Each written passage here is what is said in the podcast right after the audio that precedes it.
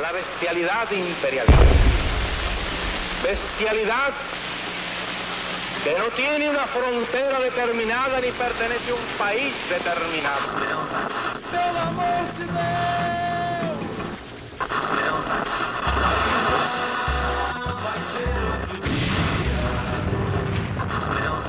Filhotes da ditadura!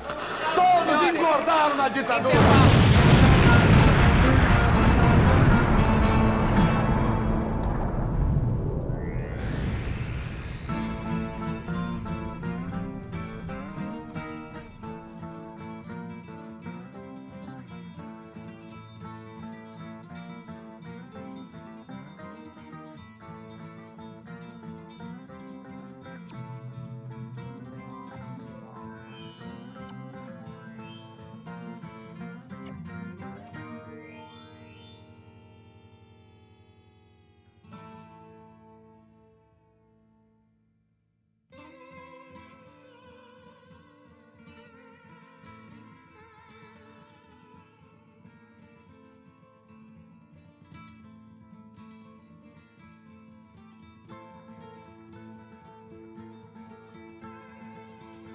Você sintonizou na rádio Metamorfose e aqui quem fala é o Camarada Hidalgo, seu host semanal de notícias. E hoje eu estou aqui, como sempre, com Júlia Guiara, nossa jornalista política. Olá, queridos. Estamos aqui para um programa super especial com uma convidada extremamente especial. Vamos que vamos. Também estamos aqui com o nosso grande escriba e jornalista cultural, Marcos Vinícius Beck. Opa, Hidalgo. Opa, Júlia. Opa, Laís. E é isso, é um programa especial e de um assunto para variar, é importantíssimo. E como sempre, como não pode faltar, a nossa cientista política Laís Vieira. Olá, pessoal. Bom dia, boa tarde, boa noite. Vamos para mais uma discussão aqui hoje. E o assunto dessa semana, né, um assunto delicado, ainda mais com o que vem rolando, a gente vai falar sobre o Dia da Consciência Negra. E para a gente falar sobre isso, eu queria primeiro aqui, né, chamar Letícia Parks, ou Letícia Oliveira, como a gente não sei se a gente pode expor aí o nome da RG, mas bem-vinda ao Rádio Metamorfose, se apresente. Oi, oi, gente, pode sim, não tem problema nenhum. Letícia Oliveira, Letícia Parques. Oliveira é o nome do meu pai. É, eu deixei de usar ele quando eu soube que o de Oliveira significava que em algum momento, alguns dos nossos antepassados tinha sido posse de algum Oliveira. É, mas o maior orgulho aí de fazer parte da história dessa, dessa família de lutadores aí. Cara, e a Letícia, né, ela sempre tá aí na luta, ela é, é sempre bom a gente trazer alguém incrível como ela para poder conversar com a gente. Então, acho que sem mais delongas, né, acho que vamos entrar na pauta porque promete ser bem longa a nossa conversa. Bora lá.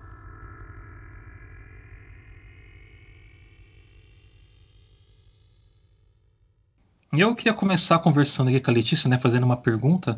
É, a, a, pergunta um pouco, até pode parecer um pouco besta, né, mas acho que é sempre bom a gente abrir a pauta falando sobre isso. Fala um pouco pra gente qual que é o significado do Dia da Consciência Negra no Brasil.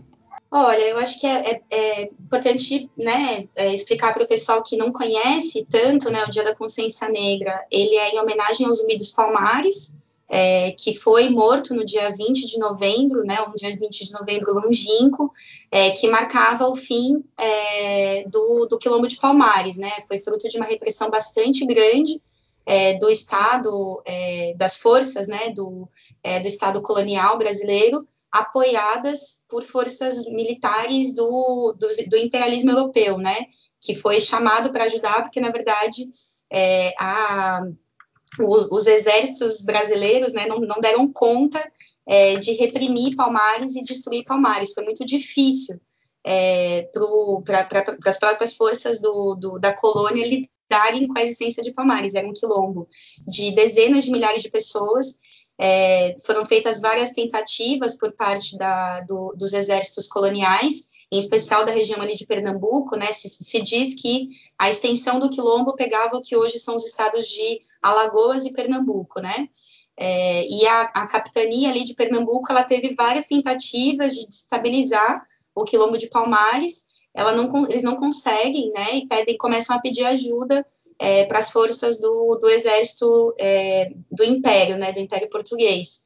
Mas conta com recursos também da Inglaterra, de outros países é, que vêm ajudar, né? Impedir que é, o quilombo de Palmares se tornasse uma, um símbolo né, de, da luta por liberdade para o conjunto da, da população escrava no Brasil. É, eles conseguem terminar com o quilombo de Palmares em 1695, mas é, se acredita que esse quilombo tenha durado aí mais de 90 anos, é, tenha existido ali na região de, do Pernambuco e do Alagoas. É um dia muito importante para a gente, né? No dia 20 de novembro de, de 1695, o zumbi é assassinado é, e o corpo dele é exposto em praça pública, como uma forma de é, alentar né, o medo na, nas massas negras é, e desfazer um mito que existia em torno da figura do zumbi, porque vinha de várias vitórias né, contra os exércitos coloniais, era um grande exército, um exército muito poderoso, o exército de Palmares, né, que tinha inclusive várias mulheres à frente, a Dandara, enfim, tem algumas figuras mulheres também que a gente conhece que fizeram parte é, desse exército. É, e o, o, zumbi, se acreditava que o zumbi era imortal, né, porque ninguém conseguia é, matar esse cara. E aí, quando eles conseguem matar com a ajuda de todos, toda a grana e todos os exércitos possíveis e imagináveis, eles pegam a, o corpo do zumbi, retalham o corpo do zumbi e, e, e expõem em praça pública. E isso aconteceu durante o dia 20 de novembro de 1695.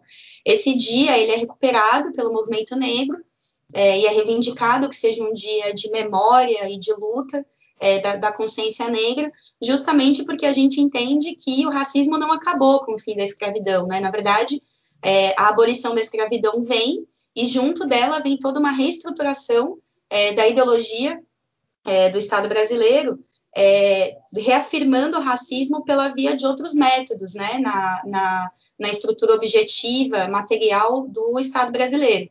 Então, por exemplo, os negros são impedidos de comprar terras, por muito tempo, né, são quase 100 anos que os negros, depois da abolição, é, não podem comprar terras no Brasil, não podem ocupar terras, enquanto é, os migrantes portugueses é, de outras regiões da Europa, né, da Itália, etc., poderiam, por exemplo, cercar um território e passar a plantar e reivindicar aquele território como seu, as negras e negros não podiam fazer isso.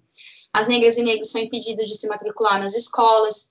É, tem algumas cidades, inclusive, onde a lei que impedia que os negros se matriculassem cai é, a, menos de 50 anos atrás, assim, cidades aí do interior do Brasil, né? É, então, as religiões africanas, afro, afro-brasileiras, são proibidas por muitas décadas ainda no pós-abolição, e a gente tem até hoje as marcas né, do, do racismo no trabalho, né? Que é um dos aspectos mais importantes da gente poder é, debater, que é o fato de que as negras e negros são o setor mais precarizado da classe trabalhadora, que vive nas piores condições de vida, porque a precarização do trabalho é a precarização da vida, né? Se você tem salários menores, você vai viver pior, você vai comer pior, você vai ter, menos acesso à saúde, à educação, a lazer, é, você vai tá, você vai ser vítima, né, também muito mais da violência urbana, por isso que as mulheres é, negras tem aí taxas, às vezes, em algumas regiões aqui da cidade de São Paulo, três vezes maior é, de violência de gênero, né, nas ruas, estupro, violência doméstica. Então, essa é realidade que as negras e negros vivem é muito marcada pelo próprio trabalho, né, até hoje. As mulheres negras recebem 60% a menos que os homens brancos, no mesmo tipo de trabalho, com a mesma formação educacional. E quando a gente vê os dados de 2018, né, do IBGE, da, os dados de, de renda no Brasil, a gente vê que enquanto uma pessoa branca é, recebia em média R$ 2.600 por mês, uma pessoa preta ou parda recebia em média R$ 1.470 por mês. Ou seja, o racismo sobrevive nos nossos dias, apesar do que diz General Mourão, né? E a gente ontem, inclusive, teve um diagnóstico da importância desse dia, que foi amanhecer com a notícia do assassinato do João Roberto é, no Carrefour, em Porto Alegre é, que na verdade mostra, né, assim, nenhuma briga, nenhum conflito verbal num supermercado deveria levar uma pessoa a ser assassinada a pancadas. É, isso só acontece porque ela é uma pessoa negra. Então, enfim, acho que é, é um pouco esse significado, né? Não é exclusivamente a memória da luta quilombola, é refletir que a luta quilombola, a luta contra a escravidão, é uma luta que a gente deve recuperar com os próprios traços dos dias de hoje que é lutando contra o trabalho precário, contra a violência policial, é, contra é, é, a, a, miséria, né, que a gente vive todos os dias, batalhando para que a gente possa ter direito à moradia, que a gente possa ter direito à alimentação. Então, é um pouco esse significado, né, de trazer essa data de, enfim, quatro, é, 400 né, anos atrás, não, é, 300 anos atrás para os dias de hoje, tem a ver com, com ver as marcas desse racismo presente nos nossos dias, assim. Não sei se eu te respondi. Não, super respondeu, assim, e é uma coisa que a gente vê que está muito marcada na nossa sociedade ainda. Parece que a gente não avançou nada sobre o assunto ainda. Se a gente for pegar, por exemplo, é, dados de negros na televisão, se a gente for pegar coisa bem superficial, assim, né? pegar dados de negros na televisão, é, nas novelas, por exemplo, ah, quando foi que a gente teve a primeira protagonista negra numa novela? Foi foi é, ali pelos anos 2000, tipo, pelo menos numa novela grande assim da Globo, né? Então é uma coisa que a gente está é, ainda ca caminhando e a gente vê que quanto mais a gente, a gente tenta brigar contra, contra esses, esses, sistemas, né? A gente pode falar que o sistema principal disso foi o capitalismo, que ele foi erguido em cima né, dessa, dessa exploração de pessoas escravizadas. A gente vê que não vai ter nenhum tipo de, de avanço real mesmo, só coisas paliativas, né? Sim, exatamente. Inclusive é, é muito louco, né? Porque isso é uma, é um método do neoliberalismo, né? Que é, é, bastante marcado pela própria figura da Thatcher, né? No meio de um movimento de mulheres mundial, é, vem o neoliberalismo no, no, seu advento, né? Que é todo, todo esse projeto que a Thatcher, a Thatcher representa, é, e justamente com uma figura feminina, né? Então era uma forma de é, inaugurar um tipo de método de como lidar com os movimentos sociais, que é de colocar nas alturas representantes nossos, né? Que a Tati nunca foi uma representante do movimento de mulheres, né? Inclusive ela repudiava bastante o feminismo. Mas, mas cria uma ilusão de que é um, é um regime mais democrático, né? Que existe mais democracia quando você vê uma figura mulher. O problema é que a Tati era portadora é, de um dos maiores massacres que foi feito contra os direitos dos trabalhadores, das mulheres, das LGBTs, contra toda, é, todos os direitos sociais, né, que significa o neoliberalismo, que torna tudo mercadoria. Então tem uma ideia que eu acho que é bastante interessante da gente ver que o neoliberalismo ele tem essa capacidade de fagocitar os movimentos sociais, né? Então, enquanto ele tem o mais repudiável dentro dele próprio, né? Ele é composto por gente como Bolsonaro, como Guedes, como Mourão, como Trump e tudo, todo essa, esse lixo neoliberal, né, que a gente fica enojado de ver o que essas pessoas são capazes de dizer e pensar e de fazer, né? Todo mundo lembra o, o Bolsonaro ali tomando um copinho de leite, é, lá é, é, é, supremacista branco é, há poucos meses atrás, né? Então, o neoliberalismo ele reúne essas figuras e ele também tem uma capacidade de fagocitar para dentro dele o que existe de antagonismo a ele próprio. Né? Então, é, uma, é, uma, é, um, é um poder de, é, de, de tornar mercadoria mesmo, né? Os nossos, as nossas reivindicações. Então, Letícia, oi. É, é porque eu queria muito aproveitar a sua, a sua fala, e assim, concordo plenamente. É, aproveitando que você está falando sobre a, a a questão do neoliberalismo e eu acompanho, né, muito das coisas assim que você posta nas redes sociais, dos seus vídeos, né, das suas análises e que casam bastante com as minhas, né, pelos meus posicionamentos políticos e então eu queria aproveitar o gancho porque você sempre traz como sendo muito importante é, não discutir simplesmente a questão racial abstraída, né, de outros marcadores, de outros marcadores sociais, como a classe, como o gênero, como você acabou de falar sobre a questão do neoliberalismo. E eu queria que você falasse um pouco mais sobre, sobre a importância é, de se pensar é, é, esses marcadores de forma paralela, né? Porque não, não adianta você é, só, só combater o racismo, né? Mas é, não pensar ali também em quais são as questões de classe, de trabalho que está relacionado, quais são as questões de gênero, né? Como é que é, é para uma mulher negra, né? Na sociedade é diferente para os homens negros e para a população que é branca, e assim sucessivamente. Então, se puder falar um pouco sobre isso. Não, da hora, acho que tem tudo a ver. Foi bom que você me interrompeu, Laís, para. Interrompeu, não, a gente está dialogando aqui. Foi bom que você pegou esse tema, porque tem tudo a ver com essa ideia, né? A gente. É, a, a, capacidade do neoliberalismo de fagocitar os nossos movimentos, ela só é possível à medida em que se extrai o conteúdo de classe. Porque, na verdade, tipo, inclusive ontem eu estava no ato, conversando no ato que teve aqui em São Paulo, né, em homenagem ao, ao, ao João Alberto por justiça, É, e tive a oportunidade de conversar com algumas pessoas nesse sentido, né? Então, a gente ficou pensando, porra, os caras conseguem tornar a luta antirracista mercadoria, eles conseguem tornar a luta das mulheres mercadoria, mas eles não conseguem tornar a luta de classes mercadoria. Né? A gente não viu a greve dos garis virar mercadoria. É, e os garis é uma categoria negra, né? inclusive a pauta, a, o, o, a SEDAI também, não sei se vocês lembram todo aquele aquele fenômeno de luta que foi dos trabalhadores da SEDAI, que tinham um ódio contra a polícia muito profundo, porque são trabalhadores negros, que moram nas favelas do Rio de Janeiro e que vivem a realidade da, da repressão policial, da violência policial. Então, é, eu acho bastante importante esse aspecto que a gente entender, em primeiro lugar, que racismo e patriarcado atuam como é, potencializadores da exploração capitalista. Então, quando eu falo, por exemplo, que as mulheres negras recebem salários menores, que os negros recebem salários menores, fica muito explícito a que serve o mecanismo da opressão de gênero e da opressão de raça. Ele está a serviço de potencializar o lucro capitalista né? Ele serve para isso. E aí se desenvolve toda uma, uma, uma, uma dor, muitas dores na vida das pessoas que são negras e, e são mulheres e são LGBTs, que são fruto da necessidade do capitalismo de contar com esse conteúdo ideológico. Então, isso significa que para a gente não, não se trata de fazer uma luta de negros contra brancos, ou de mulheres contra homens, ou de LGBTs contra héteros e cis.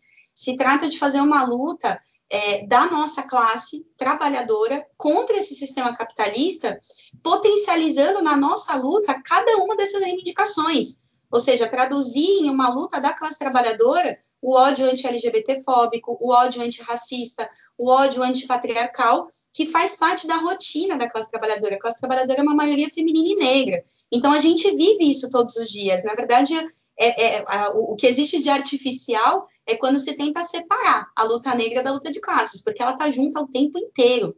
Né? Então, desse ponto de vista, é muito importante a gente ver as armadilhas que tem aí. Porque quando se fala para a gente, ah, nossa luta tem que ser para negros no topo. Bom, mas não cabe todos os negros no topo, né? Os negros são uma massa bastante grande. Para a gente colocar negros no topo, a gente tem que aceitar que existem vencedores e perdedores na nossa sociedade. Significa aceitar a meritocracia, significa aceitar discursos de quem venceu porque se esforçou. E não existe isso, porque a nossa classe não é uma classe feita de perdedores. Os perdedores, na minha visão, são essas rapinas é, imperialistas que sobrevivem do nosso trabalho, é, né, surrupiam o fruto do nosso trabalho todos os dias sem nunca ter pisado no local de trabalho, que tem um nome que chama burguesia e que é uma classe inimiga nossa. Então, desse ponto de vista, é, aí pensar as armadilhas, né? Uma armadilha seria essa, por exemplo, qual que é a nossa luta? É para estar com os negros no topo ou para acabar com a sociedade de classes que, que, cria topo e chão e esse discurso de vencedores e perdedores? Um outro problema para a gente pensar é que muitas vezes a gente é colocado lá em cima para representar a nossa luta, só que embebido de discurso e de ideologia capitalista. Um exemplo muito importante para a gente é o próprio Obama, que durante os anos que governou invadiu países no Oriente Médio, é, potencializou a, o, o, encarceramento em massa nos Estados Unidos com a ajuda do Biden, né, que agora é o novo representante da política imperialista dos Estados Unidos. É, e foi durante a própria gestão do Obama que o Eric Garner foi assassinado e desatou o movimento Black Lives Matter. Ou seja, o Obama está lá, não mudou que o Eric Garner foi assassinado. A diretora do, Pão de, do, do Carrefour ser uma mulher negra não mudou que o João Alberto foi assassinado no estacionamento do Carrefour. Então, essas armadilhas, a gente precisa estar muito consciente de que elas existem e não se trata aqui de ser contra, falar saiam daí e tudo mais, mas significa entender que essas pessoas estarem lá não mudou a estrutura do sistema capitalista e não mudou o fato de que a gente segue tendo que lutar contra um inimigo muito claro que é a burguesia, e não os brancos, não os LGBT, não os, os héteros, né, um inimigo de classe. Nesse sentido, dá todas as batalhas para que a nossa classe defenda essas pautas junto com a gente, né? Nos Estados Unidos foi muito impressionante, é uma população majoritariamente branca, é, e os Estados Unidos teve picos de, de mobilização de 5 milhões nas ruas. É, 5 milhões não são todos negros, né? Teve, um, teve uma ruptura de uma barreira racial ali que foi muito importante para que esse movimento pudesse ter tido a importância e a força que ele teve. Né? Então, se trata, na nossa visão, de dar uma luta contra o sistema capitalista, contra as suas instituições, como a polícia, contra as empresas, em unidade com os trabalhadores brancos, os trabalhadores latinos, os trabalhadores e trabalhadoras, né, é, orientais, enfim, todos que vivem a realidade da exploração do capitalismo, que é uma violência que a gente divide junto, né? Então, é, eu acho que é um, é um, pouco esse, esse ponto de vista que a gente tenta trazer é, através da, do Quilombo Vermelho, do MRT, que são os grupos que, que eu milito e construo, né? Letícia, é, eu queria primeiro pedir desculpa por ter caído antes. Eu não peguei muito do que a Laís perguntou, mas tem tudo a ver com o que você está falando agora. É, então, quando a gente tinha começado a falar sobre o Dia da Consciência Negra, eu acho que uma coisa muito importante de pontuar é que esse dia só foi oficializado como Dia Nacional em 2003, tem só 17 anos. E alguns dados que eu levantei numa, na última reportagem que eu fiz sobre esse dia, que saiu ontem, inclusive, eu fiz um cálculo de quando os negros escravizados chegaram no Brasil, e são 481 anos de movimento negro resistente, né, pela luta pela liberdade dos povos. E aí eu queria te perguntar é, exatamente sobre essa questão, porque eu acho que esse número, essa, esse tempo, diz muito sobre a sociedade brasileira, né? É, em 2020 a gente viu muitos casos, infelizmente, de crianças, adultos, é, pessoas negras que foram brutalmente assassinadas pelo Estado, por pessoas brancas, por toda essa ideologia, né, é, neofascista. E, mas ao mesmo tempo, também é digno de se falar que o movimento negro, pelo menos é, na minha percepção, cresceu muito em 2020. E eu acho que isso pode ser um reflexo desses 481 anos de história de resistência, como você bem pontuou na sua primeira resposta sobre o Zumbi do Palmares, é, que teve a cabeça né, exposta em praça pública e tudo mais. Eu queria saber de você como que você vê o movimento negro e esse levante, pensando também é, correlacionando com o, esse levante negro que você acabou de citar nos Estados Unidos, que fez uma repercussão mundial, né, querendo ou não, e que veio para o Brasil com Vidas Negras Importam, que com, eu acho, acredito inclusive, que essa revolta que teve ontem no Carrefour é muito fruto também desse começo de, de esse ressurgir, né, de um movimento tão ativo, tão forte, tão potente que começou em maio, né, dos Vidas Negras em Portas. Eu queria que você comentasse um pouco sobre isso. Sim, é, é bem interessante pensar esses, esses números, né? a, a, quantidade de. Né, são quatro séculos, quase cinco, de escravidão e 17 anos da oficialização pelo Estado brasileiro de um dia como dia 20 de novembro, né? Que é o único dia, né? Importante dizer isso também, é, que não é só, né? Não é o problema só dessa data, né? A gente fica remarcando e batalhando para que ela não seja apagada, contra Bolsonaro, contra Mourão, que falam que ela tem que ser apagada, porque, na verdade, deviam ter muitas outras datas oficializadas pelo Estado brasileiro. A verdade é que o Estado brasileiro não reconhece o crime que cometeu contra a população negra dentro desse território. Né? O Holocausto foi reconhecido como um crime é, humanitário é, promovido por vários estados, é, e, fruto disso, tiveram ações afirmativas, indenizações, uma série de medidas para é, reintegrar a população judia é, aos espaços que foram roubados dela é, por uma violência brutal, né, que foi o, o, Holocausto. Então, quando a gente fala de o Estado brasileiro reconhecer, diz respeito a isso, né, que várias das injustiças sociais é, cometidas na história da escravidão geraram marcas nas nossas vidas. Né? Os negros não estão na universidade, quando estão na universidade, entraram pela porta dos fundos no trabalho precário. É, os negros não estão nos locais de trabalho com os mesmos direitos, é, nem com os mesmos salários, ou seja, não existe igualdade racial no Brasil. Essa foi uma mentira contada pelo Estado brasileiro e por vários intelectuais por décadas, que é o mito da democracia racial que o Bolsonaro também tenta recuperar. Ele teve hoje no G20 falando que ele não vê é, raças, né, que ele vê verde e amarelo.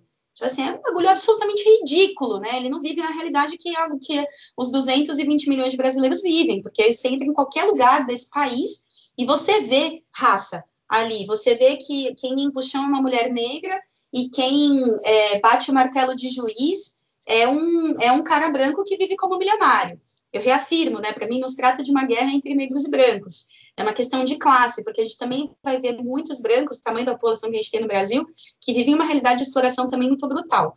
Então, bom, nesse marco, eu acho que o movimento negro no Brasil ele tem uma importância muito grande, porque é, ele fez, deu essa batalha contra a tese da democracia racial, deu uma batalha pela identidade, né, parte do discurso da, da tese da democracia racial era, trans, era é, roubar a identidade negra e transformar todos em mestiços, que é o que o Bolsonaro tenta fazer hoje.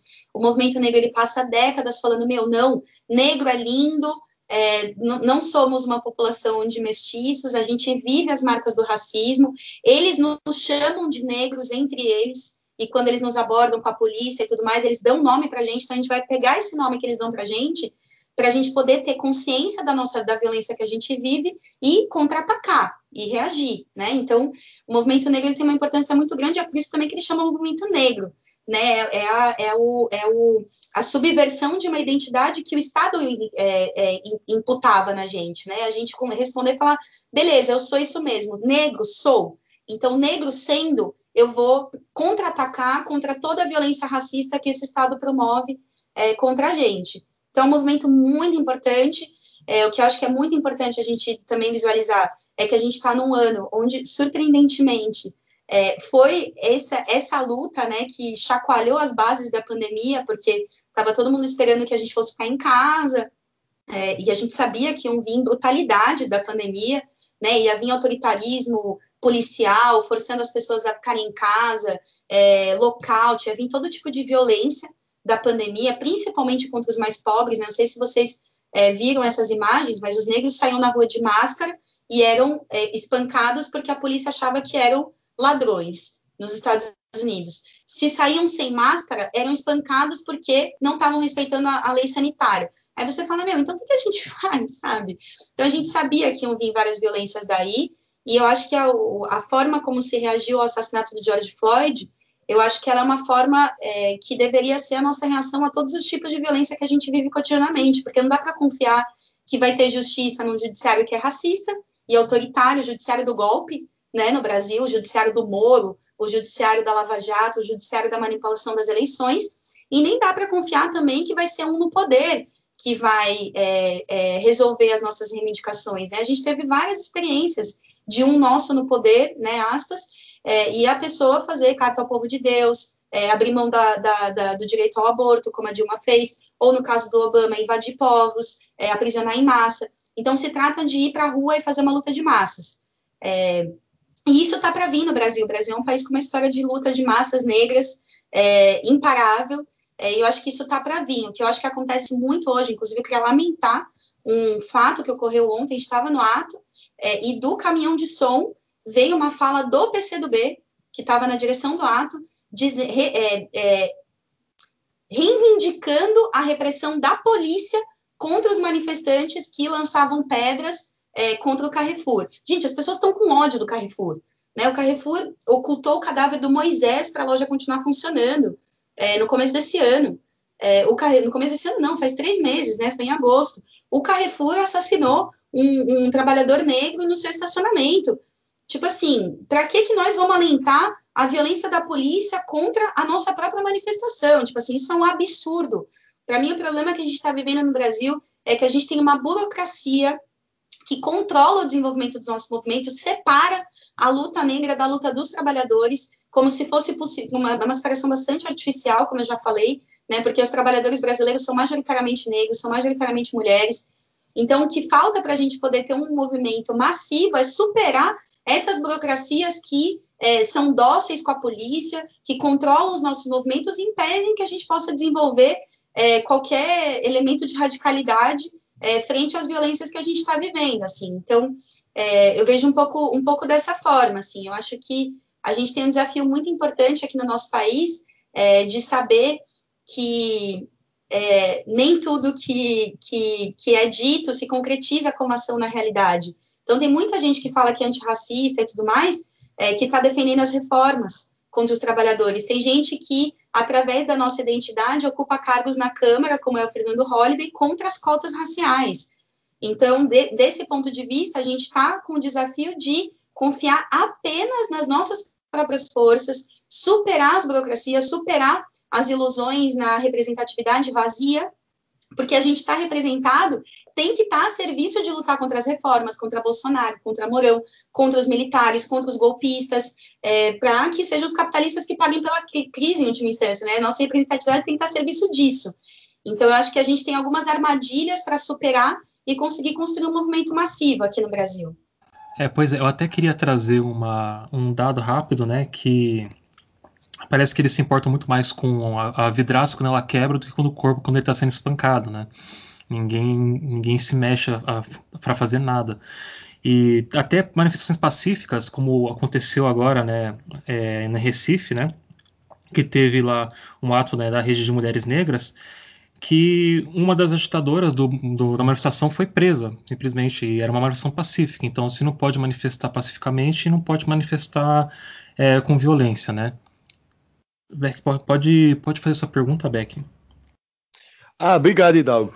É, eu, eu, essa semana a gente foi mais uma vez surpreendido, ou talvez surpreendido não seja a palavra mais adequada à situação, é, que uma, é, com, com esse projeto Olavista, né, do, do, do presidente da Fundação é, Palmares, o Sérgio Camargo, que tirou, que vai fazer uma mudança sobre é, as pessoas que são consideradas é, líderes, assim, é, os artistas, né? E aí também a gente viu nesse ano seguidos ataques aí é, ao, a, a, figuras como Gilberto Gil, Martinho da Vila, é, pra, em, em detrimento de elogios a personalidades como Wilson Simonal, por exemplo, que tem no seu currículo até hoje uma, uma, uma grande, a sua biografia manchada por uma colaboração com a ditadura civil-militar, né, de, que, que a gente também vive é, resquícios dela até hoje. É como que você vê essa, essas mudanças assim? Como que você vê essa política cultural em relação ao povo ao povo preto? Queria que você comentasse um pouco sobre isso. Olha, é, esse cara é um, é um asco, né? É, é uma pena que a Fundação Palmares esteja dirigida hoje por Sérgio Camargo, que é um bolsonarista, é, meu, do, da, da, ala, da pior ala, né, do lavismo e tudo, e não é, enfim, essa, essa ação é uma ação absurda, e ele vem de uma série de medidas de é, é, desrespeito à história de luta do povo negro é, e tentando promover aí a Fundação Palmares como uma, uma instituição que, na verdade, mais promove um discurso de que não existe racismo do que é, o que o nome dela carrega, né, que é a luta contra a escravidão, a luta contra é, a opressão racial, a luta contra a violência do Estado, enfim. Então, é, em primeiro lugar, quero deixar claríssimo aqui que eu, eu acho um absurdo que esse cara esteja à frente é, da Fundação Palmares. Por outro lado, também, né, essa, esse, esse fator, que, esse fato que aconteceu essa semana foi absurdo, né? São, é uma lista de, de, de artistas é, importantíssimos da história brasileira.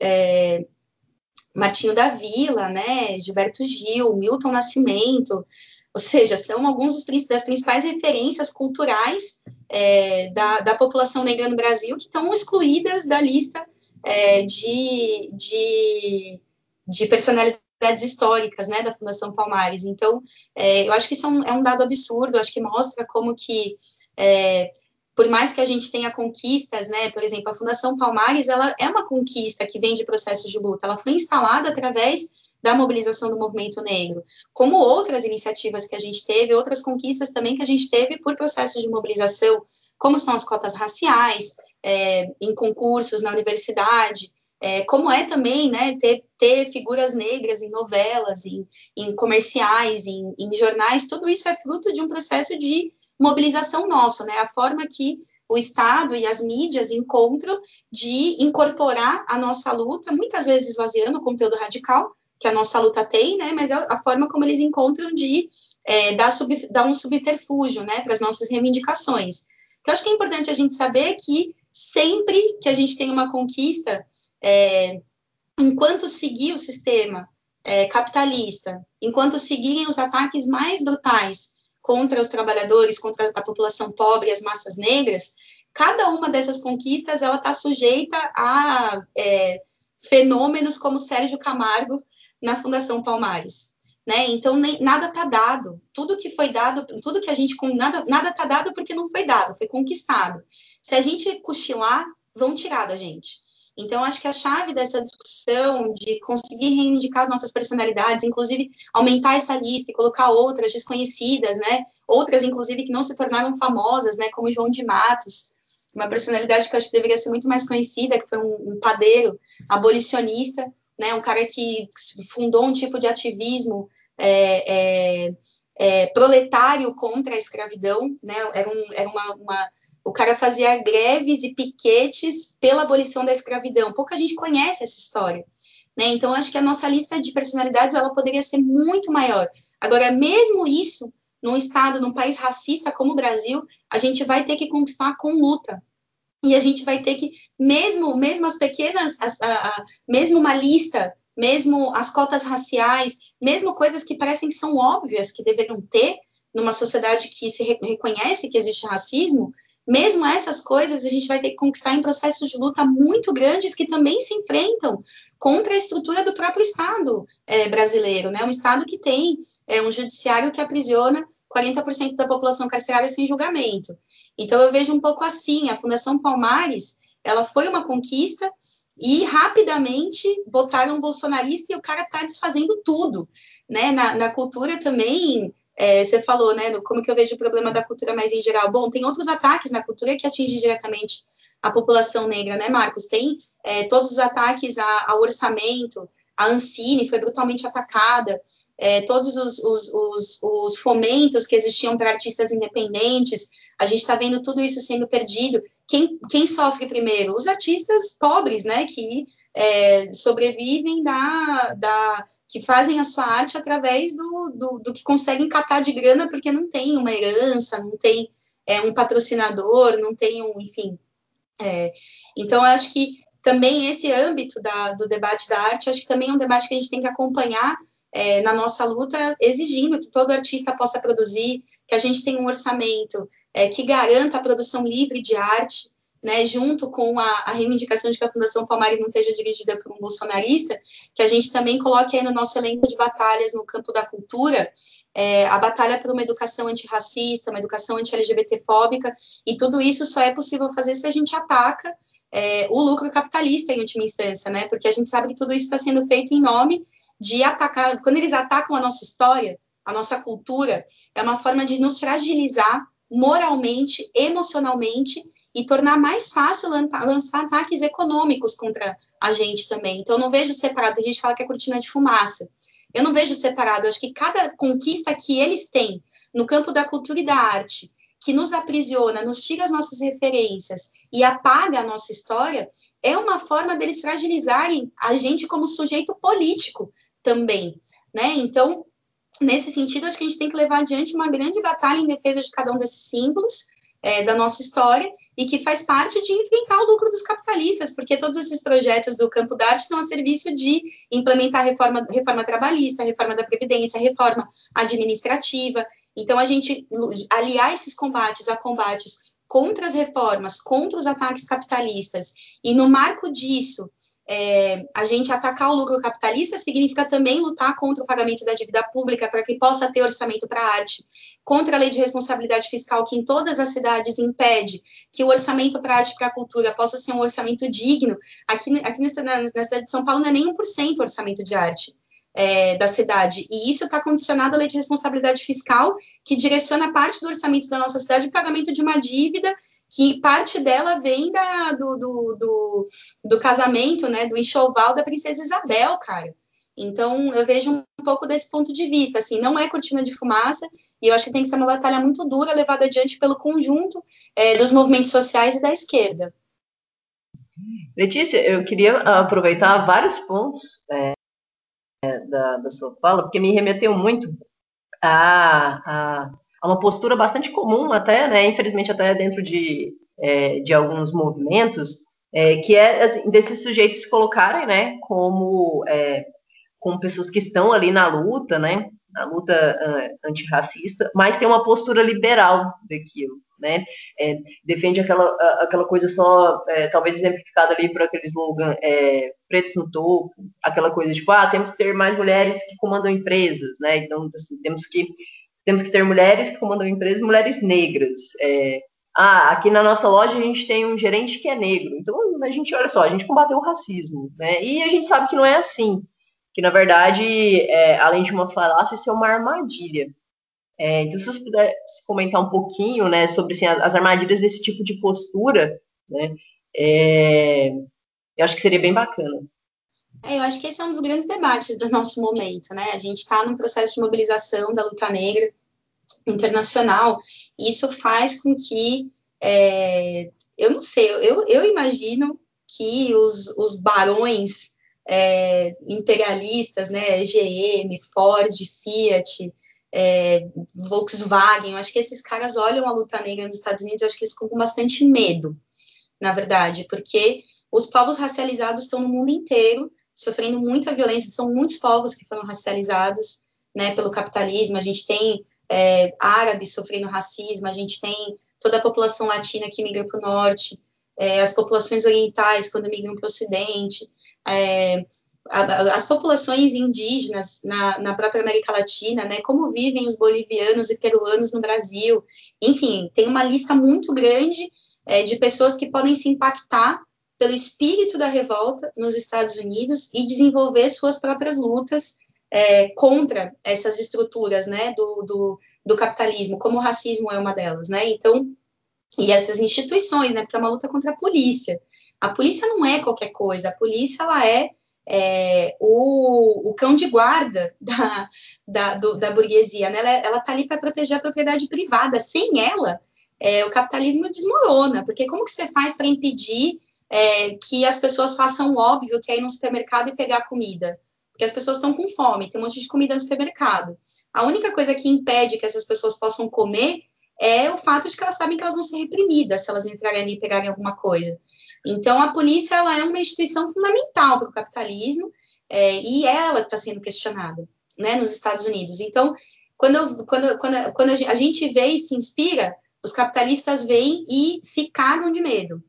Não sei nem se eu podia estar falando é, essas palavras aqui, desculpa, gente.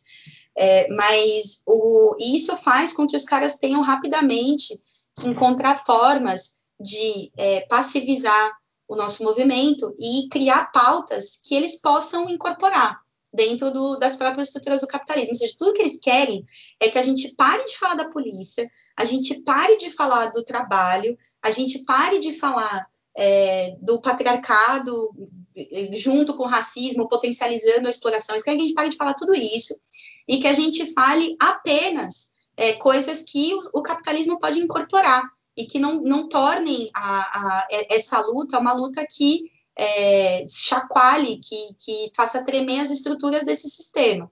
Então, eles vêm com coisas desse tipo, né, negros no topo, é, representatividade. A representatividade é um dilema, né? Porque o fato da gente não estar tá representado é, em chefias, em, na política, etc., é, uma, é, uma, é, uma, é um diagnóstico do, do, do racismo e do patriarcado. Né? Não dá para a gente dizer que está é, certo e que é justo. Não, é, uma, é um símbolo. Né? Você olhar uma, a chefia de uma empresa e você ver que é todo mundo homem branco, é um diagnóstico da nossa sociedade. Só que o capitalismo é capaz de botar alguns de nós ali sem mudar o conjunto da estrutura e dizer que mudou e que agora não é mais racista, e enganar a gente por um tempo. E é isso que eles estão tentando fazer. E os caras estão botando muita grana nisso. Meu, não sei se vocês viram. Eu, a primeira coisa, cheguei em casa ontem lá e falei, meu, eu preciso ver o Jornal Nacional. E aconteceu o que eu tinha certeza que ia acontecer, que é o Jornal Nacional, que é o defensor de todas as reformas, reforma da Previdência, reforma trabalhista, o defensor do golpe institucional, o defensor dos golpes em outros países da América Latina. Né? O Jornal Nacional, que é da Globo, que é a Globo que foi defensora da ditadura no Brasil, esse Jornal Nacional, ele passou todo o programa dele de ontem fazendo memória ao João é, Alberto. É, isso, é uma, isso é simbólico, não é simbólico? É, de que os caras estão meio desesperados. E aí eles iam mostrando tweet de Alcolumbre, Maia, é, e galera do judiciário, e Moro. Tipo assim, eles mostrando todo mundo, é, é assim, é toda a burguesia eles devem ter se reunido e falado, meu, a gente precisa conter esse esse sangramento. Porque se esse bagulho virar uma hemorragia, a gente tá fodido.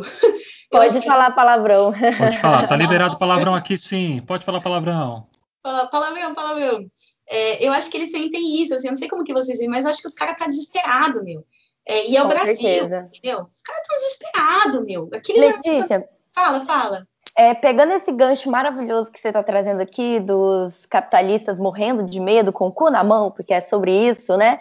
É, eu queria trazer um pouco essa questão da representatividade, porque assim, é, cobrindo as eleições pelo JM, a gente deu uma, um enfoque muito grande em candidaturas de mulheres negras, periféricas, e, enfim, uma candidatura anticapitalista na maior, em 99% dos. 99% não, em todas as, as entrevistas que a gente fez.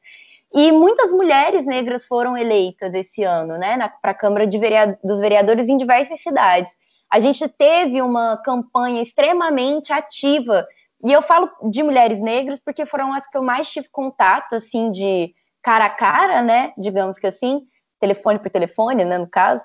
É, e o discurso de todas elas eram sempre muito impecável, assim. Eu lembro de entrevistar uma mana em São Paulo, o nome dela é Kate do PSOL, que ela virou e falou assim: é, eu quero que a população branca entenda que se com homens brancos ricos da, da, classe política que já estão na política há 500 anos fazem essa cagada, eu, uma mulher preta, nordestina, gorda, estando no poder, alguma coisa muda, mesmo que seja só para dar medo nesse povo, incomodar esse povo, sabe?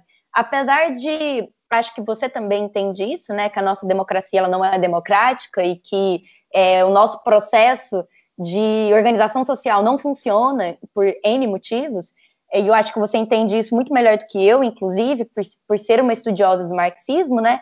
É, mas eu queria que você falasse um pouco sobre essa representatividade na política institucional, porque assim, é, eu não sei se para você te gera isso, mas para mim me dá muita esperança, sabe? é, ver uma Kate sendo eleita, ver uma Thaís Ferreira sendo eleita aqui no Rio de Janeiro, que é uma mulher negra periférica mãe, sabe? Lutando pelo direito das crianças pretas a coisas básicas, né? E com um discurso anticapitalista, com um discurso extremamente ativo, poderoso e, e, e assim, é, incisivo, sabe? Para não dizer agressivo, assim, porque tem muita raiva e essa raiva parece que ela é direcionada de uma forma tão inteligente, gente. Mulheres negras são mulheres perfeitas, porque é muito inteligente o discurso. Eu só queria, é, apesar de ser uma anarquista, chupar, assim, né, essas mulheres maravilhosas e essa representatividade perfeita. Enfim, desculpa, fiquei emocionada aqui. Ai. Emoção é tudo. Cara, eu acho que é incontrolável, né? Não dá pra, tipo assim, por exemplo, quando teve a, a luta de mulheres, vocês devem, vocês devem ter participado bem, bem fortemente dos processos de mobilização, Júlia e Laís. É, Sim, cara, a gente está sempre participando desses movimentos. Vocês não ficam com uma sensação de que o, que o que sai da boca do jornalista burguês ou do político burguês, quando ele fala empoderamento, cai diferente na cabeça da galera? É incontrolável. Os caras falam empoderamento. Meu, alguém pode entender empoderamento como é, vou ser uma chefe que oprime os meus funcionários. Isso, meu, eu vou fazer isso porque eu tenho o direito de fazer o que um homem faz. Tem gente que vai entender de forma reacionária, como essa, essa forma que eu falei. E tem gente que vai entender como, é, bom, então eu vou me empoderar. Eu vou juntar todas as mulheres aqui da minha tecelagem e a gente vai controlar a produção. É incontrolável. Eu acho que quando se fala negros no poder, negros no topo, eu acho que as pessoas pode ser que entendam de muitas formas, é incontrolável como elas entendem. Por isso que eu acho que está para se ver que papel vai cumprir é, essa, é, essa, é, a conquista desses cargos por parte dessas, dessas mulheres, dessas negras e tudo mais. O que eu deixaria remarcado é o quê? Que a representatividade, é, como discurso desconectado é, de um projeto de classe, é, ela é uma armadilha bastante importante. Eu venho dizendo assim, tipo, a, a, a, essa realidade onde a gente não está representado, ela é um diagnóstico do racismo. Quando o cara muda o diagnóstico, ele muda a doença. Se eu vou lá no, no, no médico é, e eu, meu, eu sei que eu tô cagada, que eu vou morrer, que eu tô me alimentando mal, que eu tô sem grana, não sei o que, tal, tal, tal, tal. O cara vai lá, ele vai me dar um remédio que some com todos os meus sintomas. Tem um remédio que faz isso com todo mundo, que é o tal do corticoide. Você vai no dermatologista, sua pele tá toda cagada, psoríase, eu tenho psoríase direto, fico estressada, meu, estouro um monte de pereba no meu corpo. Aí eu vou lá na dermatologista, o cara me passa uma pomadinha, eu passo a pomadinha e, meu, de fato, tipo assim, some a psoríase. Só que, cara, eu continuo uma pilha de nervos que não dorme, que não tem insônia. Tipo assim, não muda o, o, a, a, doença. Então, precisa ser claro para cada uma dessas pessoas que estão lá que a doença, que é o capitalismo, que é o racismo, que é o patriarcado, ela continua existindo. E cada uma dessas posições conquistadas, elas têm que estar a serviço desse combate, sem se submeter, sem alianças com a burguesia, sem coligações com a direita, sem se domesticar pelas frentes amplas com partidos burgueses que pagam de progressistas, como é Rede, PDT, PSB. Ou seja, se a gente conquista cada uma dessas posições, eu quero reafirmar isso, que eu acho que é uma ideia muito importante, que cada negro que surge, cada vez que a gente está representado, que a gente conquista uma representatividade, que a gente conquista um renome, que a gente conquista líderes negros proletários em sindicatos tribunos do povo, é, artistas negros conhecidos de renome que não abrem mão da luta da classe trabalhadora e de denunciar as misérias do capitalismo, cada vez que a gente conquista líderes que utilizam o seu prestígio não para ficar fazendo propaganda para 99 e dizer que paga bem os seus funcionários e por isso é antirracista, quando na verdade paga bem os seus funcionários é o mínimo que uma pessoa deve fazer, não tem nenhuma atitude antirracista aí. É, cada vez que a gente conquista prestígio para se colocar o nosso corpo na frente da bala da polícia no ato e dizer: se você quiser atirar nessa galera que está em marcha, primeiro você vai ter que atirar em mim, que tenho 30 mil seguidores. Cada vez que a gente utiliza o nosso prestígio para isso, cara, é uma grande conquista. É... Exato. Eu queria só fazer um comentário com você, Letícia, rapidinho, para pegar isso que você falou, é que isso pode se expandir para tudo, né? É, a gente deu prioridade para candidaturas anticapitalistas porque a gente sabe que se essa mulher fizer uma cagada, a gente vai poder cobrar, entendeu? E eu acho que é muito sobre o momento que a gente está vivendo é muito sobre isso. E, e pegando um pouco o gancho assim do jornalismo, né? Porque somos jornalistas aqui, é uma coisa que você falou que eu acho muito interessante dessa coisa de colocar o corpo dessas pessoas com influência na frente, né? Para impedir chacinas e, e ampliar a voz dos oprimidos, todos os oprimidos, todos, né? Porque é uma classe gigantesca de gente que, que né? Enfim, é, é que a gente vê muitos jornalistas, é, cara, comprando o discurso da burguesia e da grande mídia burguesa e totalmente manipulando e, e desconfigurando, descontextualizando tudo, sabe? E uma coisa que fica muito clara é o tipo de gente que a gente dá foco, né? Tipo, você falou, por exemplo, esse, é, essa situação, né? De, meu, se chega uma pessoa com 30 mil seguidores, 40 mil seguidores na frente de um policial e fala uma coisa dessa, é, é para mim, é a mesma coisa que um jornalista não chamar manifestantes de vândalo na televisão, entendeu? Eu acho que é o mesmo peso, assim. E é interessante pensar na potência que é, a gente pode ter, né, com com ampliação das vozes, assim, sei lá, só queria fazer esse breve comentário mesmo com você. Sim, totalmente, meu, totalmente. Eu fico pensando assim, é... meu, tem um, tem um, vocês são jornalistas, né? Eu, eu não sou jornalista, sou formada em letras, mas eu atuo bastante, no, enfim, na, fundei o, o Esquerda Diário, é, faço toda a parte de audiovisual, né, junto com, com uma equipe de companheiros que se dedicam a isso a gente vê uma importância muito grande é, em ser hoje uma mídia que é conhecida e que está a serviço de potencializar a voz dos trabalhadores na luta contra esse sistema, a voz das negras e negros na luta contra o racismo, a voz das mulheres na luta contra o patriarcado. É, a gente na, na, Argentina tem um, um, grupo irmão nosso que é o PTS, lá, né? A gente faz parte de um grupo internacional, é, e lá nós somos o PTS que faz parte da Frente de Esquerda dos Trabalhadores Unidade. A FIT tem vários parlamentares na Argentina.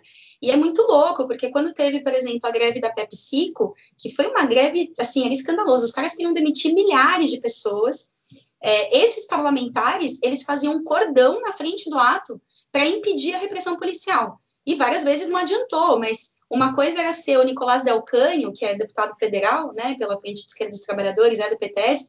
Uma coisa é o Nicolás Del Canho ser baleado, a mídia vem, mostra que ele foi baleado, que ele está ferido de bala de borracha, que foi ação da polícia, que o ato não estava provocando os policiais, na verdade estava ali lutando para que nenhuma família fosse para a rua, é, é, é, ajuda muito a nossa mobilização. Né? Então, eu acho que contar com, com cada uma dessas pessoas tem que, ter, tem que estar a serviço disso.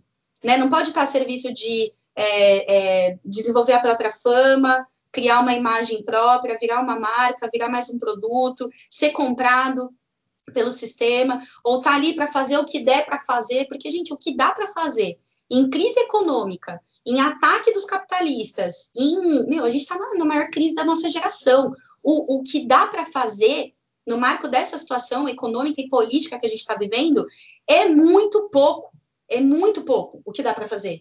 Então, na verdade, a gente tem que saber que meu, as posições que a gente conquista tem que ser para ser tribunos do povo e para fazer parlamentarismo revolucionário, como fazem esses companheiros da Frente de Esquerda dos Trabalhadores na Argentina. Eu acho que a gente tem que se inspirar nesses exemplos e não se inspirar é, nos que fazem o discurso da miséria do possível, que é, por exemplo, Siriza, na Grécia, que falou que ia fazer o que era necessário para a população, mas, na verdade, assumiu o poder e para conseguir se manter no poder e para conseguir é, não, não desatar um processo de mobilização e de, e de revolta nas ruas, é, entregou tudo que a Troika queria, inclusive manteve é, os centros de concentração de, de imigrantes na Grécia. A gente não precisa disso, a gente não precisa da miséria do possível, da benfeitoria é, tem muitos, muitos grupos, muitos partidos que defendem um, um, um discurso, uma perspectiva que é tipo de um, uma espécie de benfeitoria capitalista.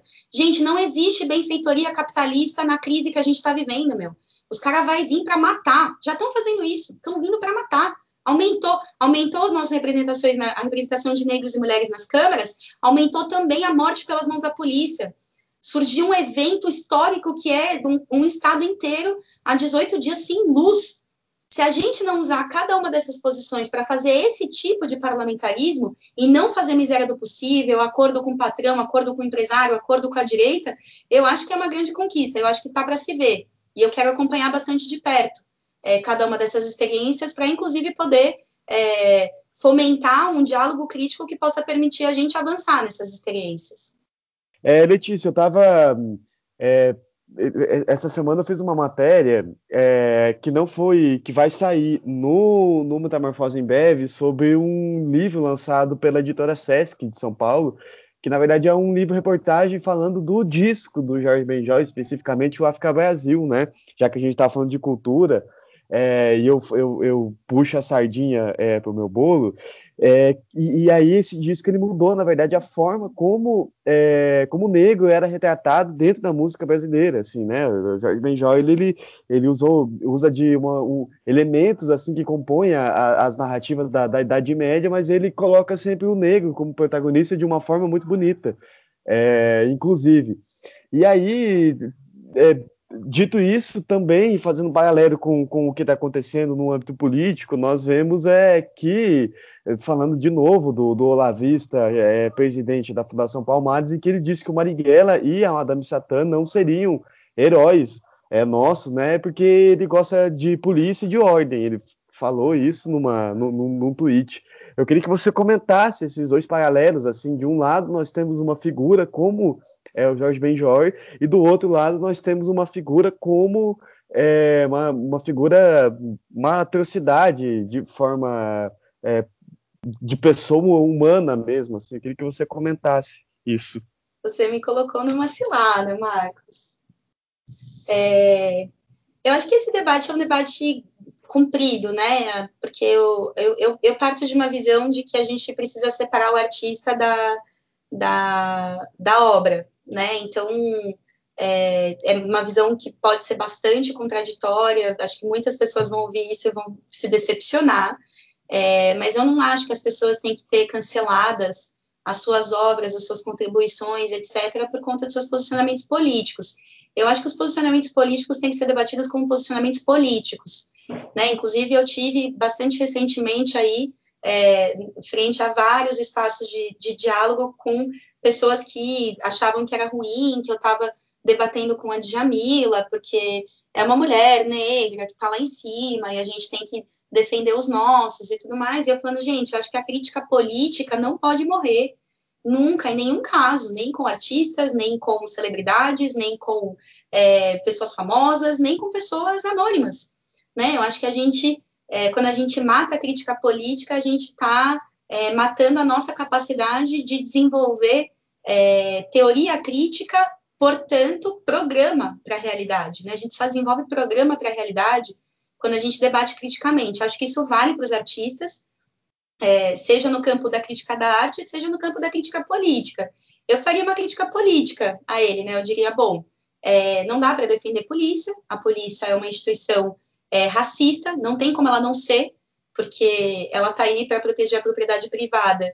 E num país como o Brasil, marcado pela história da escravidão, num país como os Estados Unidos, marcado pela história da escravidão, aonde é, a, o, o, capitalismo a nível mundial transita da escravidão para o trabalho livre, é, ressignificando o racismo, ou seja, mantendo ele como parte é, da ideologia da sociedade do trabalho livre, né, e através daí diferenciando os trabalhadores, pagando salários diferentes, etc., é, vão ser sempre os, os negros, os, as pessoas que estão em situações de vulnerabilidade social, que estão em situações de, de fome, de desemprego, de falta de moradia. Então a polícia ela é treinada para atuar contra esse sujeito. Por isso que eles sabem quem é negro e quem não é. Porque eles, eles reconhecem isso. Então, é, desse ponto de vista, eu, eu responderia sim a ele. É, e que é, não existe, ele, ele falou, você falou de, que ele também condena a violência, né? É, se, se, não me engano, você falou isso também, eu não conhecia essa, esse posicionamento dele. Estou, é, inclusive, dialogando com o que você falou aqui, tá, Marcos, que ele falou. A questão da violência também, eu acho que a gente tem que responder assim, né? Uma coisa é a violência do oprimido, outra coisa é a violência do opressor. A violência do oprimido, é, que é para acabar com séculos de violência, está justificada. Toda violência revolucionária está justificada. Se não houvesse violência, não haveria revolução do Haiti. Se não houvesse violência, a gente ainda estaria na escravidão, se pá, não sei.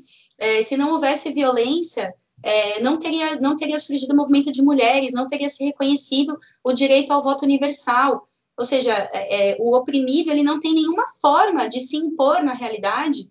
Ele, ele que está sendo vítima de controle e de, e de silenciamento o tempo inteiro, ele não tem nenhuma forma de se rebelar que não seja é, com violência. É, isso não significa que eu reivindique o Marighella, a estratégia do Marighella, né? Marighella tinha uma estratégia guerrilheira.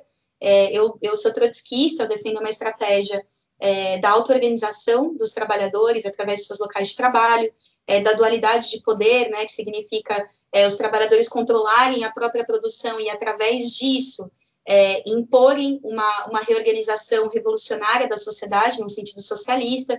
Defendo um governo de trabalhadores em ruptura com o capitalismo e não é, um governo de burocratas é, do, do, partidão, é, que era o que Marighella defendia, é, mas eu, eu, eu entendo a, a, a estratégia é, da, da violência como uma, como uma estratégia necessária e que a polícia é nosso inimigo, não tem como a polícia ser nosso aliado de nada, inclusive policiais não são trabalhadores. Como diz o movimento de massa nos Estados Unidos, né? Queremos os policiais fora dos nossos sindicatos, não são trabalhadores. Isso significa que eu não vou ouvir a música desse cara? Jamais! eu vou, talvez a gente termine aqui, você me lembrou de todas essas obras dele, eu bote ele aqui para ouvir na minha casa, porque é, é um gênio da, da, produção musical brasileira, é, e eu não vou cancelar ele porque tem um posicionamento político diferente é, dele, inclusive a produção artística dele não, diz respeito a ele como, como, como pessoa, né, tipo, também tem um endeusamento, às vezes, nessa na ah, então já que o cara não é tão bom politicamente ou ele faz umas merdas e tal, a arte dele não vale. Meu, tirei a arte da mão do artista. A arte dele é fruto é fruto de uma de, um, de uma história social. É, a arte do artista não é exclusivamente dele, né? Ela é fruto de um tempo, ela é fruto de uma época, de um espírito.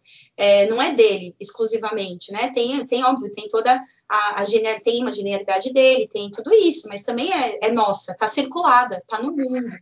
A gente tem direito sobre ela. Desculpa, pode falar. É aquele, aquele problema né, de olhar com um olhar anacrônico para o passado, né? não entender o contexto histórico das coisas e tentar é, deturpar isso. É, é, diferente de você fazer isso com um, alguém, tipo. Acho que a, a, a, maior cancelada que a gente tem esse, esse século é a J.K. Rowling, né, que se mostrou ser uma transfóbica. Você quer falar alguma coisa, Beck? Não, eu só queria dizer que é, enquanto a Letícia estava falando, eu me lembrei de um livro do Trotsky, é, é, Literatura e Revolução, se não me engano, em que ele fala justamente isso, assim, né? É, e que a razão pela qual, uma das razões, ele diferia, sobretudo, do Lenin, quando ele teorizava sobre, sobre cultura, que era, na verdade, uma visão internacionalista, né? É, e que é muito isso que a, que a Letícia falou, assim, o, a obra do artista é fruto do tempo, da qual, na qual ela, é, ela está inserida, assim.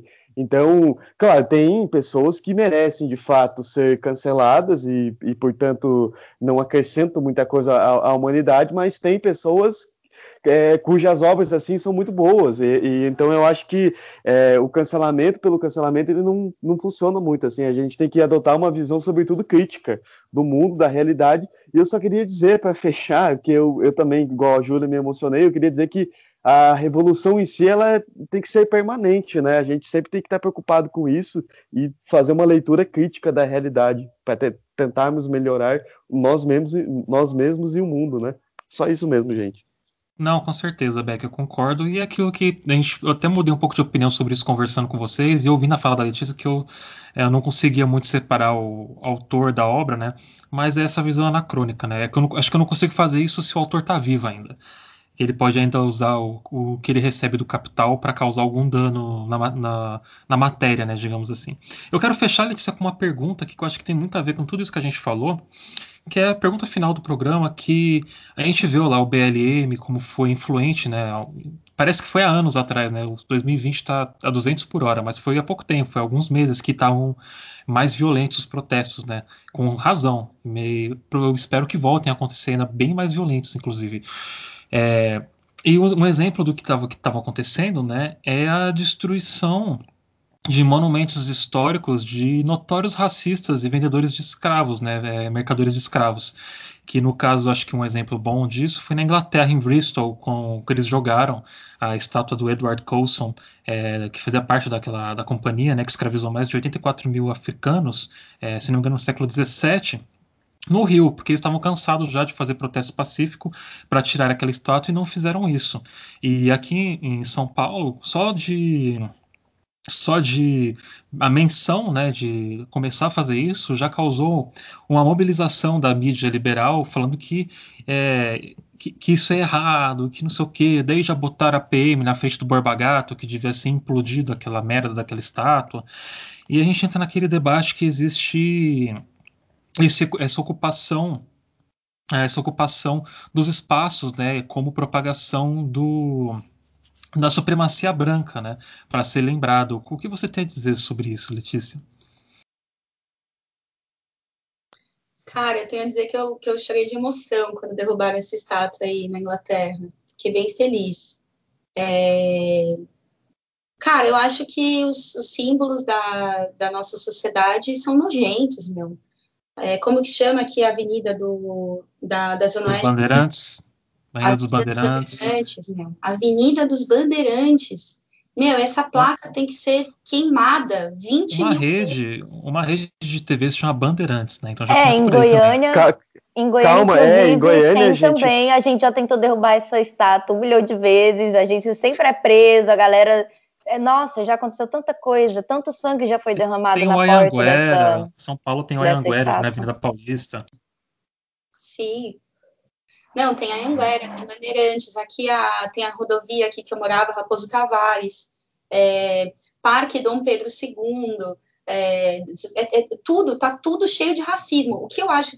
Eu acho que a mídia liberal pode dizer o que ela quiser. O que vai acontecer, eu posso dar o prognóstico para vocês do futuro, que é maravilhoso quando as massas brasileiras, embebidas de ódio racista, ódio antirracista, desculpa, embebidas de ódio antirracista, embebidas de ódio contra a opressão de gênero, embebidas de ódio contra a exploração capitalista, quando elas saírem na rua, organizadas, esvaziarem as lojas de construção, como foi feito no Cordobaço argentino, na luta contra a ditadura. Estava outro dia conversando com um setentista argentino muito querido, é, o Titim, e ele me falando, lembrando do Cordobaço, fez aniversário recentemente, né, esse processo de luta, ele falou, meu, a galera fica falando de construir na polícia para ter acesso às armas, cara, o Cordobaço argentino sabe o que fez?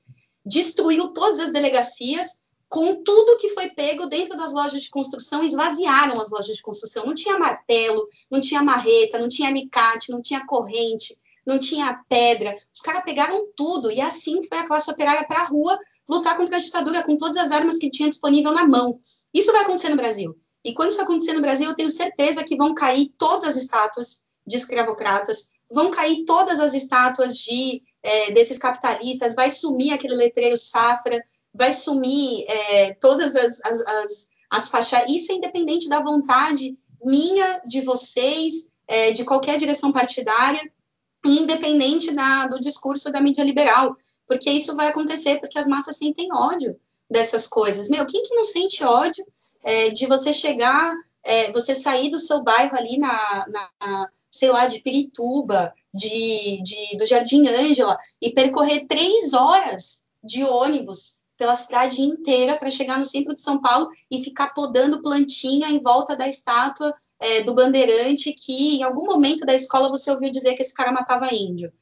É, pode ser que você nem saiba o que, é esse cara, mas que você tem raiva de que você se deslocou três horas para ficar podando plantinha, enquanto lá no teu bairro falta saneamento básico, falta moradia, as casas estão caindo, é, meu, a galera fica pondo laje em cima de laje em cima de laje para poder, porque a família vai aumentando. Tipo assim, meu, não dá raiva.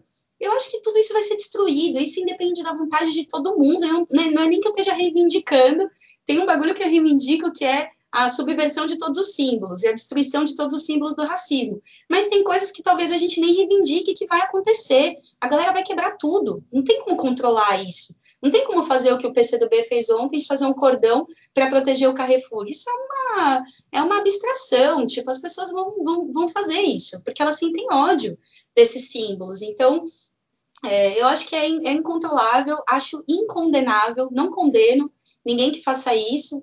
É, e eu acho que é uma, é uma triste ilusão da mídia burguesa, né? Porque, cara, vai acontecer.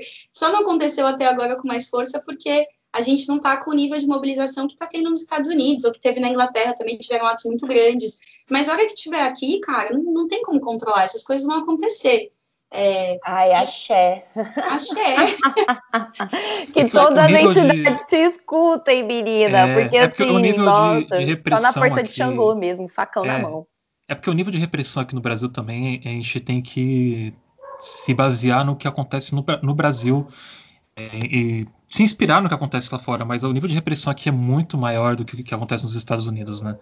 É, ainda mais for na favela. O cara que fizeram um protesto ali, que mataram mataram uma criança autista de 7 anos, negra, e depois voltaram lá para fazer o terror, né? Porque fizeram a denúncia disso. É, chegaram com spray de pimenta, bala de borracha. Mas eu acredito que vai chegar um momento mesmo, que nem a Letícia falou, que isso vai ser incontrolável, que não tem como você controlar o ódio. A galera fala muito de amor, né? Que o amor move as coisas. Vocês sabem que o ódio move muito mais as coisas. Que é, a repressão, tudo isso é uma grande, grande panela de pressão que uma hora vai explodir. E vai ser, vai ser culpa deles isso, não vai ser injustificável. Por isso que eu quero aqui trazer uma fala de uma revolucionária que deu, que falou muito sobre o que, que a gente deve fazer é, quando isso quando isso acontece. Né? O que, que a gente tem que fazer para resolver isso? Só, por favor, fale aí, por gentileza. Destrua o patrimônio público e privado, ataque templos, incendeie carros, apedreje ônibus e tente levar o caos aos nossos principais centros urbanos. Muito obrigado, Dilma. Aleluia! Você, como sempre, Adoro. nunca erra. É, acho que esse aí é o caminho que a gente tem que levar mesmo. E só lembrando que a questão de estátua mesmo, se a estátua tá lá e ela tá é, ela foi erguida, ela foi erguida por algum motivo. E se o cara, o, o cara que está lá, por exemplo, em Anguera, não está enforcado na estátua, ele está representando alguma, algum tipo de ideal. E não é uma coisa para você lembrar da história, porque você não consegue ver toda a história de alguém numa estátua, né? Então, Letícia, eu acho que é isso, Letícia. Eu queria agradecer muito você ter vindo falar com a gente. É, eu estou muito feliz em a gente ter conseguido ter essa conversa aqui. E como já é de praxe do Jornal Metamorfose e do nosso podcast, a Rádio Metamorfose, fala um pouco aí o, onde as pessoas podem te encontrar, do seu trabalho, o que, que você anda fazendo. Que pena que a Dilma mudou de opinião. É, porque está muito boa essa fala, né? A gente é uma pena, porque na verdade a gente, o que a gente vê primar hoje na esquerda são é, uma série de iniciativas para buscar manter o controle, né? É, a gente veio de uma eleição onde o PT estava em 140 coligações com o PSL. Tipo, é, uma, é um descalabro, né? Não dá para enfrentar a extrema-direita é, junto com o partido que elegeu o Bolsonaro. É, então eu fiquei pensando isso, assim, como as pessoas, inclusive outro dia eu estava assistindo o documentário Libelu, é, do Diógenes Muniz, não sei se vocês puderam ver, assim, tá excelente, e ele justamente entrevista o Palocci, né, que foi um militante é, contra a ditadura, é, no trotskismo, né, enfim, tem, tem as contradições da própria Libelu que a gente poderia debater, e o cara vai contando como, tipo, chegar ao poder levou ele a uma, a uma a uma a, a, vender os valores, né? Porque os valores que ele que ele defendia. Então, acho que a gente, frente ao balanço do, do, próprio PT e de toda a história da esquerda no nosso, no nosso país, eu acho que a gente tem um desafio muito importante de construir alternativas à esquerda, né, que recupere o que existe de, de, de revolucionário de cada uma das experiências é, e sabendo que o nosso caminho não pode ser o caminho de batalhar pelo controle, pela ordem, nosso caminho tem que ser é, é, causar. a gente tem que conseguir causar né? É, mudanças, de fato. Mas, Incrível. Eu achei muito interessante Beli... essa... Belíssimo documentário da Libelu, tirando o fato de que o Demetrio Magnoli foi da Libelu, né? É, mas tem uma fala muito interessante de um, de um, de um cara que diz lá que a, as análises que o, que o Demetrio Magnoli faz são todas é, do, é, todas têm origem dos tempos em que ele era militante, só que ele usa isso para a direita, extrema direita, né? Então é, é, curioso ver, foi um dos que insuflaram esse sentimento golpista que, que surgiu ali após jornadas de julho de 2013, né? É, enfim, é isso. Belo filme, inclusive. Totalmente. Não, todo teve uma operação de, de compra desse, dessas personalidades muito forte. É, foi gente para Estadão, para tomara que a, a, nossa geração responda de outra forma, né? Estou com essa expectativa aí em nós. E é, minhas daí... redes, é para falar das minhas redes? Isso, as suas redes, o que você, onde as pessoas podem te encontrar. Tá. Então, eu estou no Instagram como Preta Parks, é, no Twitter como Let Parks e recomendo para todo mundo, vale muito a pena também acompanhar a nossa mídia, né, que é o Esquerda Diário, que eu contribuo semanalmente, é, faço elaborações mais, mais de fundo também. É, no YouTube, a gente, eu estou mantendo uma rotina aí de publicar um vídeo semanal. Essa semana publiquei sobre o 20 de novembro. Semana passada publiquei sobre as contradições do discurso, do discurso liberal é, na luta negra e vão vir outras elaborações aí sobre lugar de fala, sobre mulheres negras marxismo, enfim, tem outros projetos aí encavalados e também tem vários outros elaboradores de conteúdo muito bons que estão ali no, no Esquerda Diário. É, então, convido todo mundo também a conhecer. Aí é um portal de notícias, né? No site também estamos é, no YouTube. Eu acho que é isso. Perfeito, e a nossa editora, que é, que é as, as, edições Iskra também, né? Que tem as nossas publicações aí é, bem, bem, muito boas, várias delas. Não, a gente vai linkar tudo no post desse episódio do podcast, viu? A gente podcasts, né? Podcast de gatos. Desse podcast vai ser bom demais. Muito obrigado mesmo de ter participado com a gente aqui. A gente, a gente se sente mais enaltecidos, engrandecidos e mais prestigiados do que nunca com a presença tão maravilhosa como a sua aqui hoje no programa. Foi Com um certeza. prazer demais, Letícia. Você é tão maravilhosa. Eu adorei ouvir Sim. você falar. Letícia, eu já adorava o seu trabalho antes, agora depois de hoje virei sua fã de vez. Ai, Exatamente. Eu, Obrigada. Por mim, por mim, gostaria de passar a tarde inteira conversando e etc. Foi muito bom, muito bom mesmo. É, muita força e muita luta, que todos os orixás te abençoem, que esse caminho seja aberto com facão na mão, porque é sobre isso, né, minha querida companheira? Muita raiva, muito ódio, mas para espalhar o amor, né? Bom, gente, a gente teve uma conversa muito legal hoje com a Letícia. A gente espera recebê-la aqui novamente. A gente vai, vocês vão ter uma surpresa aí. E bora pro botequim que a gente tem algumas coisas legais para falar. Bora lá.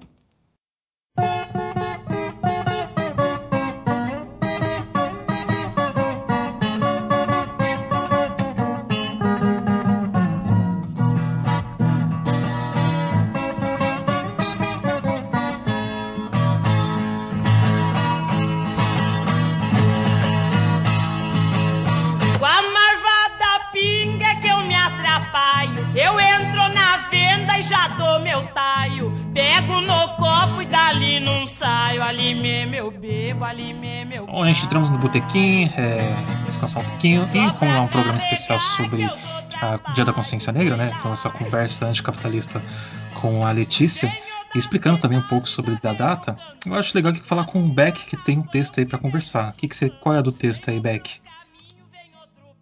Ô, oh, é, Hidalgo, é um texto é, da área de cultura, né, que eu foquei muito durante a, a, entrevista com a Letícia e evidentemente que é de cultura, até porque eu sou jornalista é, da área. É um filme, embora seja uma produção da Globo, feita pela Globo, e a maior empresa de comunicação da América Latina, que tem em sua história uma sanha de sempre estar do lado errado da história, né, sempre apoiar a ditadura, sempre apoiar as reformas, o golpe é, institucional de 2016 mas é uma produção muito boa, que é, é Falas Negras, dirigido, um especial da Globo dirigido pelo Lázaro Ramos, em que cada ator interpreta uma personalidade, é, uma personalidade negra, assim, que marcou a, a, história de alguma maneira. Ao todo são 22, é, 22 personagens, e o que mais me chamou a atenção foi a Thaís Araújo, como a, a, a Marielle Franco, é, é, Franco, o Babu Santana como pugilista Muhammad Ali, é, tem também atores que interpretam o Newton Santos, o geógrafo marxista é, brasileiro que marcou história, que foi professor da USP.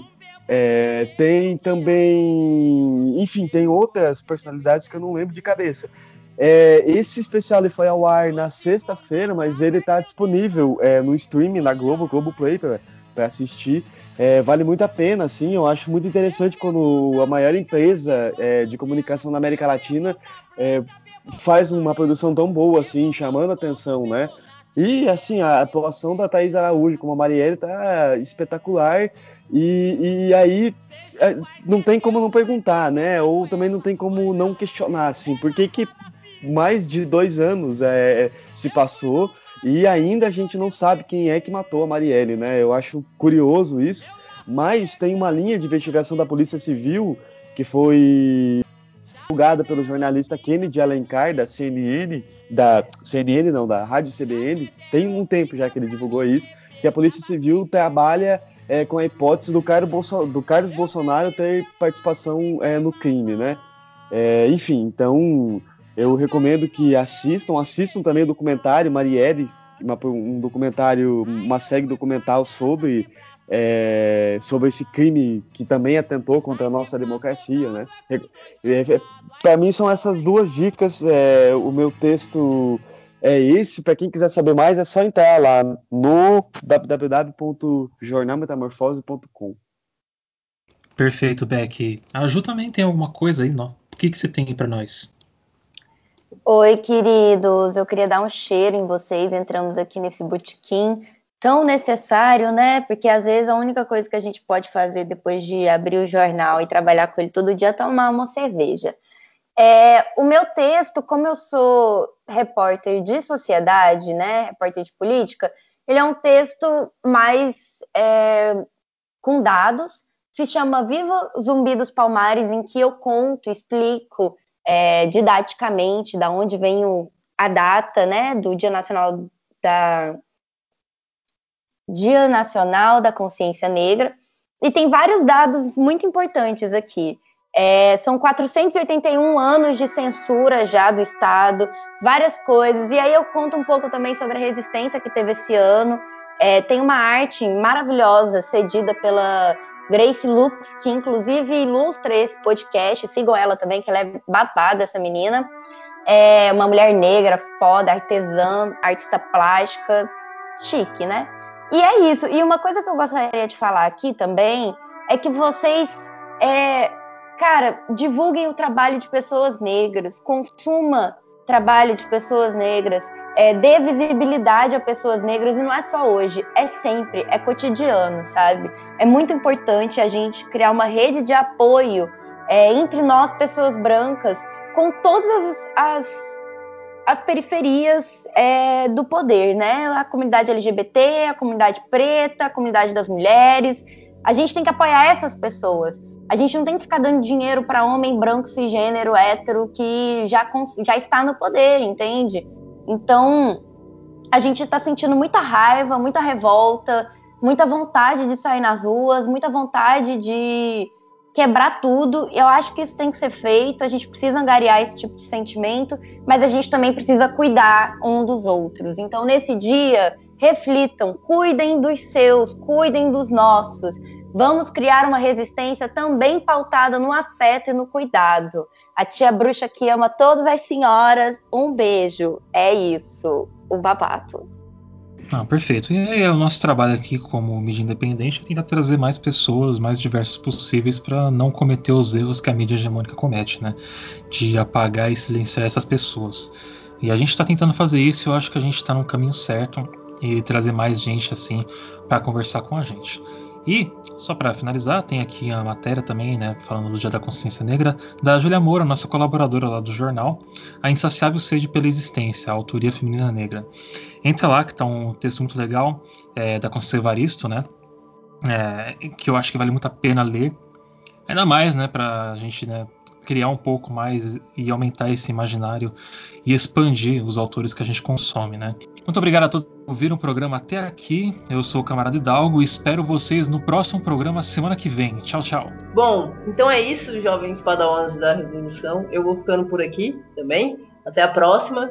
Não se esqueçam, se hidratem e alimentem o seu ódio contra o capital. Até mais. Tchau, queridos. Eu espero que a gente consiga fazer a revolução cada dia um passinho à frente. Fiquem com os orixás e com as bichas tudo. É nós. Um beijo. Até semana que vem. É, tchau, tchau. Depois dessa. Deveria encerrar com a Júlia, né? Foi tão bonitinho assim, mas é isso. Tchau, tchau, gente. Uma boa tarde a todos e bom dia, boa noite, boa madrugada. E é isso.